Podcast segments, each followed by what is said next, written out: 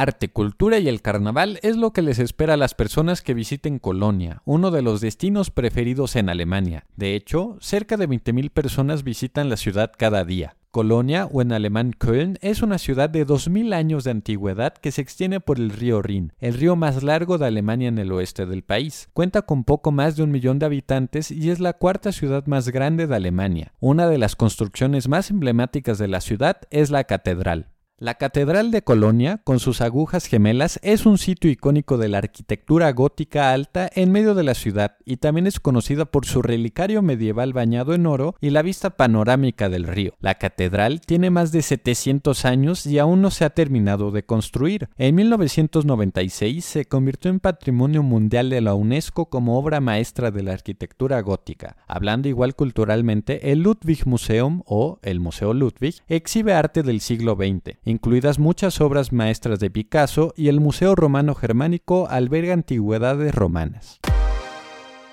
Si esta pequeña información te dio sed, debes conocer el Kölsch. ¿El qué?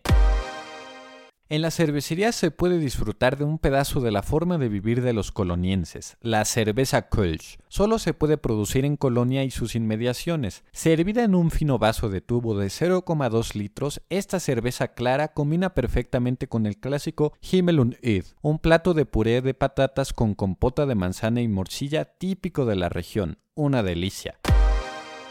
Carnaval es una palabra que no puede faltar al pensar en esta hermosa ciudad. Colonia entra en estado de excepción una semana al año. El carnaval de la ciudad es una de las fiestas de carnaval más conocidas del mundo. Curiosas palabras como alaf, un saludo típico de la festividad, camele, cuando dulces son lanzados desde las carrozas, y butzje, o besos, invaden las calles de la metrópolis renana en febrero, un auténtico festín. Asimismo, la ciudad renana es la capital alemana de los gays y las lesbianas. Una vez al año se celebra el Cologne Pride, un evento de dos semanas en el que homosexuales y transexuales reclaman sus derechos. Además de ser el más grande de Europa, el evento se ha convertido en una fiesta de tres días que, año tras año, llena de color las calles de la ciudad durante el primer fin de semana de julio. Además de tanta cultura, tantas festividades, arte, rica comida, los habitantes cuentan con uno de los equipos más históricos en el fútbol alemán, el Erste FC Köln, o las Cabras, como se les conoce. Quédate para saber más sobre este club.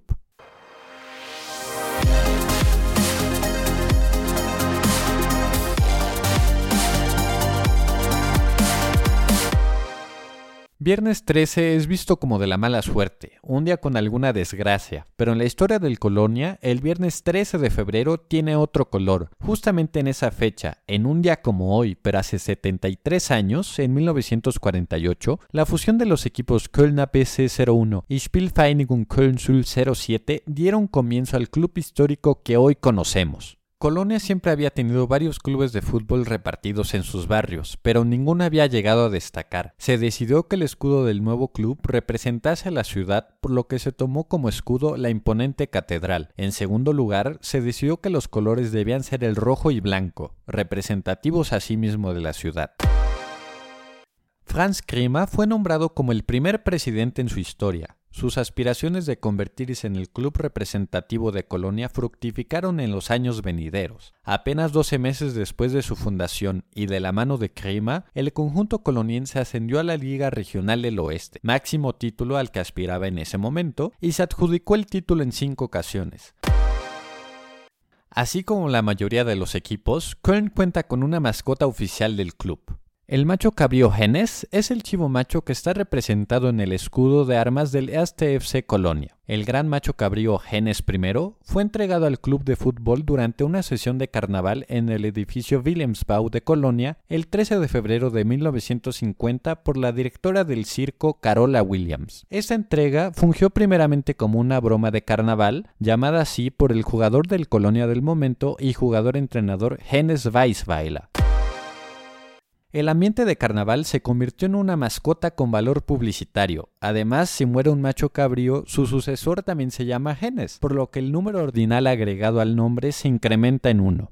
Genes Octavo ha estado en casa en el zoológico de Colonia desde el verano de 2014 y ya no vive solo, sino en manada. Genes ha estado en vivo en internet desde diciembre de 2014. Genes Octavo se retiró para la temporada 2019-2020 y fue sustituido por Genes Noveno, un Genes que ha sufrido con la actualidad del equipo. ¿Y cómo se ve su actualidad?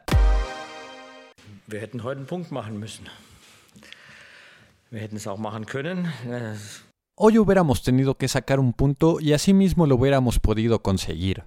Palabras del entrenador Marcus Gistol, puntos vitales que dejan tirados las cabras que pueden perjudicar al final de temporada. Actualmente se encuentran en la posición número 14, a 4 puntos de la zona de promoción, una situación complicada para los del RIN, a pesar de que el FC cuenta con jugadores de calidad internacional y seleccionados como Timo Juan, Jonas Héctor o Florian Kainz, se jugarán su permanencia en primera división durante las próximas semanas. Las cabras han perdido puntos por jugadas a balón parado, ocasionadas por manos defensivas. ¿Cómo ve el entrenador nacido en Göppingen esta situación y esta regla de cualquier mano debe ser marcada a pesar de que no siempre se respeta?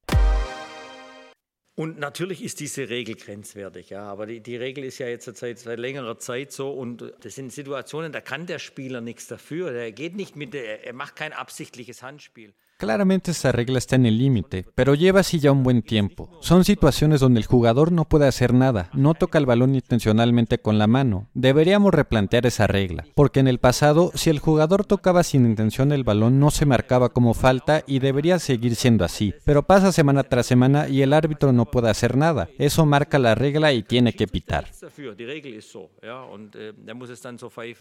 Nos despedimos de este episodio con esta gran opinión del técnico respecto a la regla de marcar todas las manos. ¿Ustedes qué piensan? Nos escuchamos en dos semanas, nos vemos, chus, y no olviden suscribirse.